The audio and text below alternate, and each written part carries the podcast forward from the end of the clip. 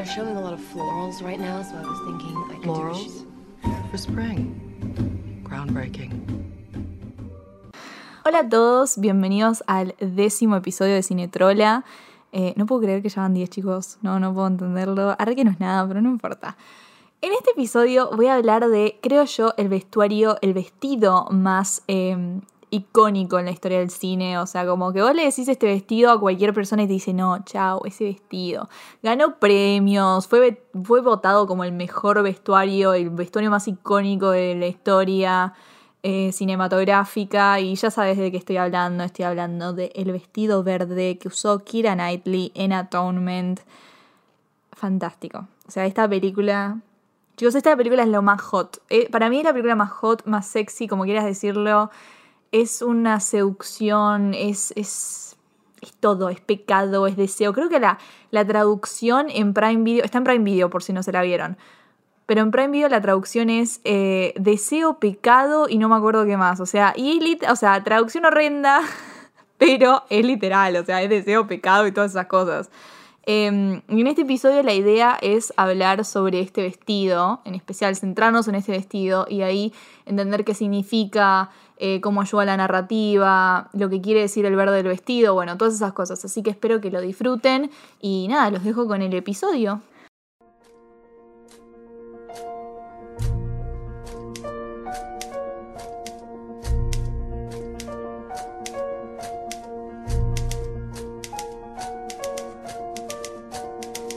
Para empezar hablando de Atonement y este vestido en especial, eh, hay que entender que, que Atonement es una adaptación, es una adaptación de un libro, pero además de eso es una película de época. Es una película de... O sea, vos ya sabés que si está Kira Knightley es una película de época, chicos, ya está. O sea, no, igual la amamos a Kira Knightley, la amamos, pero siempre, o sea, literalmente siempre la agarran para hacer de época. No es coincidencia, o sea, tiene como un estilo muy atemporal, muy que tipo, le pones un vestido, le pones todo ese vestuario de época, le queda divino. O sea, este es, este un ejemplo, pero perfecto de eso.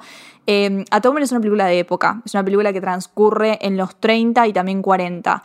Este vestido eh, sería como uno de 1930, 30 y pico, tipo en los años de 30 al 40, ¿no? Esa década.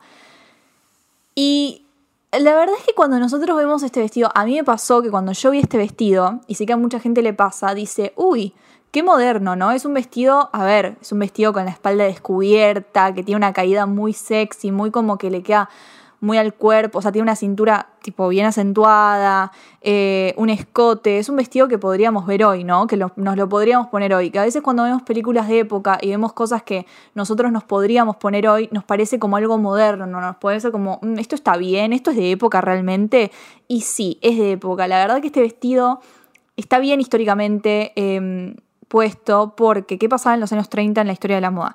Como siempre digo, la, la moda eh, es un reflejo de lo que está pasando en la historia, es lo que está pasando social, política y económicamente, siempre.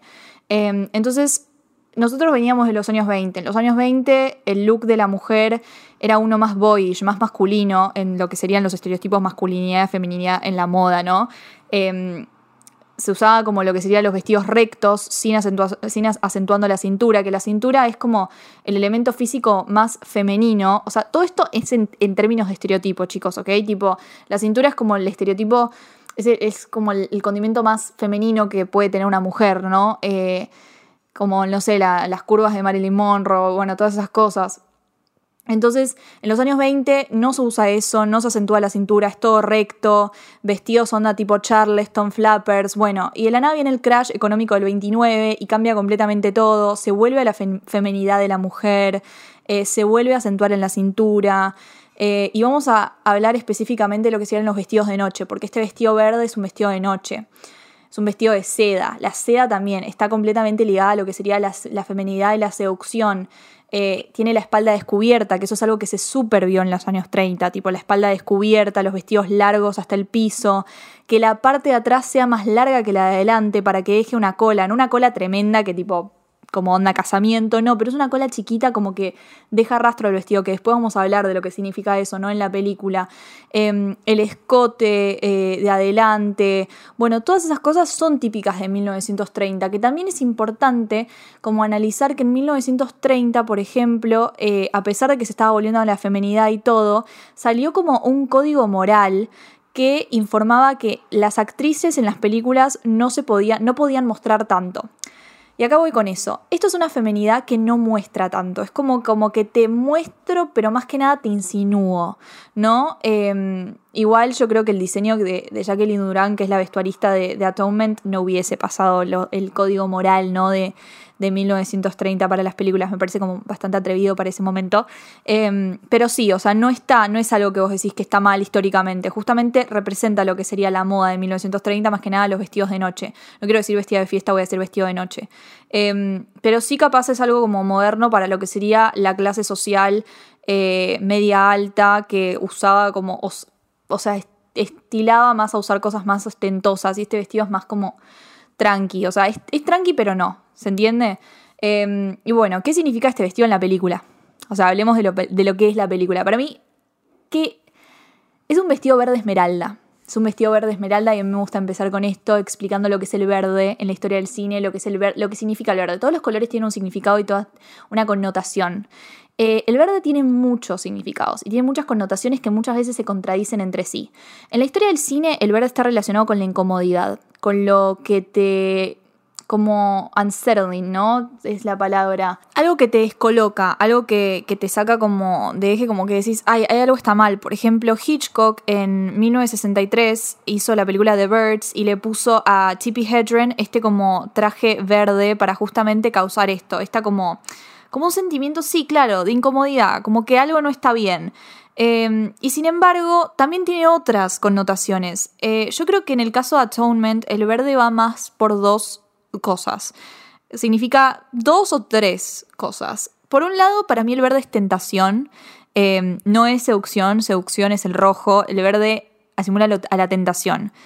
Y creo que si hay una palabra que describe atonement es tentación, eh, y la otra que voy a decir después. Pero, ¿por qué? A ver, Kira Knightley, Cecilia es el personaje, Cecilia Tallis, está usando este vestido, este vestido verde, en el momento en el que ella cede a esa, a esa tentación que la viene acompañando durante toda su vida. Ella elige este vestido mientras Robbie, en este montaje que Robbie está escribiendo esa carta obscena que se le va a terminar enviando a Cecilia por accidente y que esa carta va a ser lo que hace que ellos tipo cedan a esa tentación, a esa tensión sexual que, viene, que vienen acumulando desde hace años, desde que se conocen. O sea, ese montaje ya te está indicando hacia dónde va este verde, hacia la tentación, hacia esta hacia este momento en la biblioteca en donde ellos van a dejar todo y, van a hacer el amor, y van a hacer el amor y van a agachar y bueno, ya sabemos todo lo que pasa.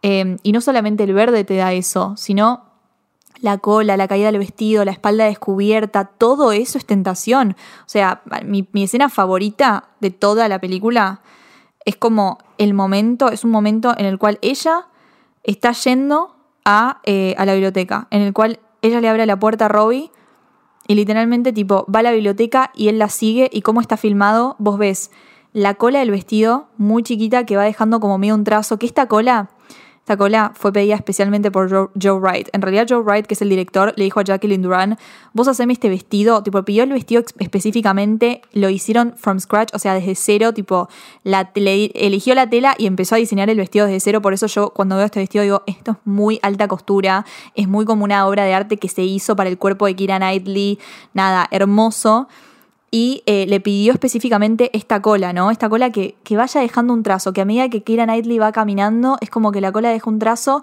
y el, el, aplique del pelo, del cabello, ay, odio decir pelo, bueno, el, aplique, el aplique del cabello, que todos los accesorios que ella tiene encima son de Chanel, by the way, o sea, muy Chanel también el vestido, me da muy Chanel. Eh, el aplique de pelo de Chanel que se le cae, o sea, todo en el camino, en el camino yendo a la biblioteca, es como que la caída del vestido, todo es, es, ella tipo cediendo a la tentación, es como sacándose todo ese pudor, el debe ser, las obligaciones y yendo a la biblioteca a, agarchar con su, con su verdadero amor, con, la persona que, realmente la, mueve, ¿no? Eh, y todo esto para mí representa lo que es el verde. Sin embargo, para mí tiene otra connotación, otro significado, que para mí son las dos. Eh, y el verde también está relacionado con la envidia. Y atonement, como dije, la describe en dos palabras, que para mí una es tentación y la otra es envidia. Esta es una historia que está contada desde el punto de vista de Bryony. O sea, Esto es importante entenderlo. Porque cuando nosotros vemos una película tenemos que tener en cuenta quién es nuestro narrador, ¿no? Tipo, quién es, quién es el que está contando la historia. Porque todo lo vamos a ver desde los puntos de vista de ese narrador. Es como cuando vemos The Great Gatsby. The Great Gatsby está contada desde los ojos, desde, desde los ojos de Nick Carraway.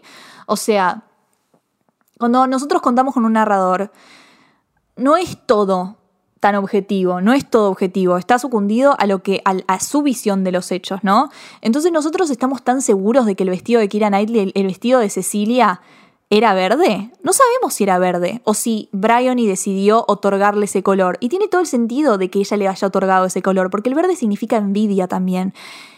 Y es la envidia y los celos lo que hacen, lo que desencadenan que Bryony le haya arruinado la vida a Robbie y a Cecilia también. O sea, es la historia de ella y cómo ella, tipo, por, por estar celosa de su hermana, de que está con Robbie, lo inculpó a él de la violación y, y por eso él fue a la cárcel. Y es tipo, y toda esta historia es como la mea culpa que ella siente por, por lo que hizo. Entonces no sería como no sería raro pensar, che, pará, este vestido también puede significar la envidia y los celos que ella sintió al respecto de eso. Y dato no menor, a partir de este momento, Cecilia, como personaje, empieza a usar, tipo, en su vida después de Robbie, en su vida cuando, cuando Robbie ya fue a la cárcel y todo y están separados, ella empieza a usar, tipo, como vestuarios en verde también, en otras tonalidades de verde. Eh, o sea, no se trata de nada más el verde esmeralda, es el verde en sí como color en, todos en, todas, en todas sus tonalidades. Entonces también significa lo que sería la vida de Cecilia afectada por la envidia y los celos de Bryony. Otra cosa que me gustaría mencionar del vestido es que mm, cuando Jacqueline Duran lo estaba, lo estaba haciendo, lo que una de las indicaciones que le dijo Joe Wright es que haga el vestido y que parezca que sea el día más caluroso de todo el año. O sea, Atonement, el principio de Atonement ocurre todo durante el verano y no es un dato menor cuando hablamos del vestuario. Porque hay una escena también al principio, quiero hablar de esa escena un segundo, que es la escena de la fuente, en donde ella se tira a la fuente para buscar la vasija que, rompió Robbie y sale toda mojada, ¿no? La ropa mojada es también un elemento de tentación y de sexualidad tremenda en la moda. O sea, como que la ropa mojada está completamente ligada a lo que es el sexo y lo que es tipo la tentación, la seducción, todo eso. Eh, y también hace alusión a lo que es el verano. O sea, Atonement, el principio de Atonement es todo muy caluroso.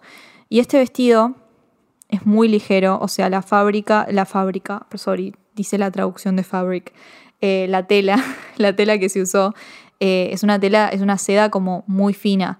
es una tela muy fina, la espalda en descubierto, el escote, el, el vuelo del vestido, Em, el hecho de que en el escote la decoración sean como agujeritos y no sean tipo joyas, o sea, no, son, em, no son diamantes, no, es, algo como de, joya lo que está, esos, esos, puntitos que ven ahí, son agujeros, son agujeros. Entonces está bueno, es como esa idea de, em, en vez de agregar cosas, es sacarlo, es, tipo de verano, de, de, calor, ¿no? Tipo, es como este calor que no se aguanta más, otra vez, la tentación, eh, lo que se desprende, lo que se va, y finalmente me gustaría eh, hablar de por qué este vestido es tan icónico, ¿no? ¿Por qué un vestuario es tan icónico? O sea, como, o sea, ya hablamos en el episodio de Clueless de que nosotros sabemos que un vestuario es icónico cuando la gente, vos le decís el vestido verde a Tom y la gente ya sabe de qué vestido me estás hablando, tipo, de qué vestuario. Ahí es cuando sabes que es icónico, pero ¿por qué? Tipo, ¿por qué este vestido es tan recordado, no? Eh, y yo creo que la clave está en el tremendo trabajo que hizo la vestuarista para agarrar cosas de la época de 1930 y crear un vestido de época que vos decís, sí, tiene cosas de 1930, no es que hizo cualquier cosa, pero le dio como un tono moderno que cualquier persona que ve esta película dice, che, yo me pondría ese vestido. O sea, no es algo raro. Yo a mí no me parecería raro que alguien se ponga ese vestido ahora. Me parece divino, me parece hermoso. Em, o sea, agarró lo que sería la espalda descubierta, el escote, el vuelo, tipo la caída del vestido, la, la cola, que tipo un poquito de cola que deje el trazo, la, acentuación en la cintura. Em, le dio ese, esa marca en, en, la cadera en donde como que se ata una, una, tela ahí y le da tipo esa sensación de que es un monio. Em, eso, eso es como algo súper Chanel, pero modernizado también, ¿no? Es algo chic, es, simple, pero que al mismo tiempo es uno de esos vestidos que, que alguien los usa y decís, wow, qué vestido. O sea, y no, no necesariamente tiene que ser como algo súper ostentoso. Eh, de, vuelta, de vuelta a lo que decía como Givenchy y, y, y, Audrey, ¿no? Tipo, la simpleza, la simpleza que hay en un vestido que puede, tipo, deslumbrar y decís, wow, ¿qué es esto?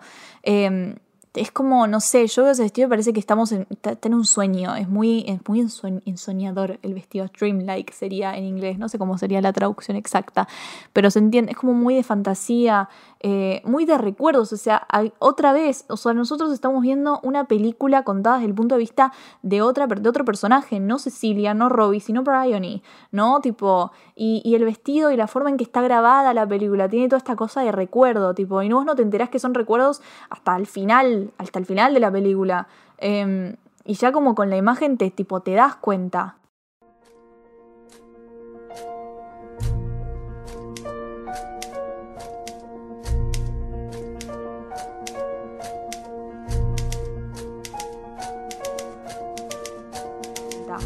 Bueno, y eso fue todo por hoy en este episodio de Cinetroela. La verdad es que nada, está buenísimo. Yo siempre quise hablar de este vestido. El otro día me vi Atonement otra vez y dije, no, sí, no, sí, yo tengo que hablar de esto. ¿Cómo, ¿Cómo, voy a pasar un episodio más sin hablar de esto, sin este vestido? ¿Cómo no? ¿Cómo tardé tanto tiempo? ¿Cómo tardé 10 episodios en hablar del vestido más icónico en la historia del cine, no? Em, pero bueno, nada, espero que les haya gustado y nos vemos en el próximo Cinetrola. Hasta luego.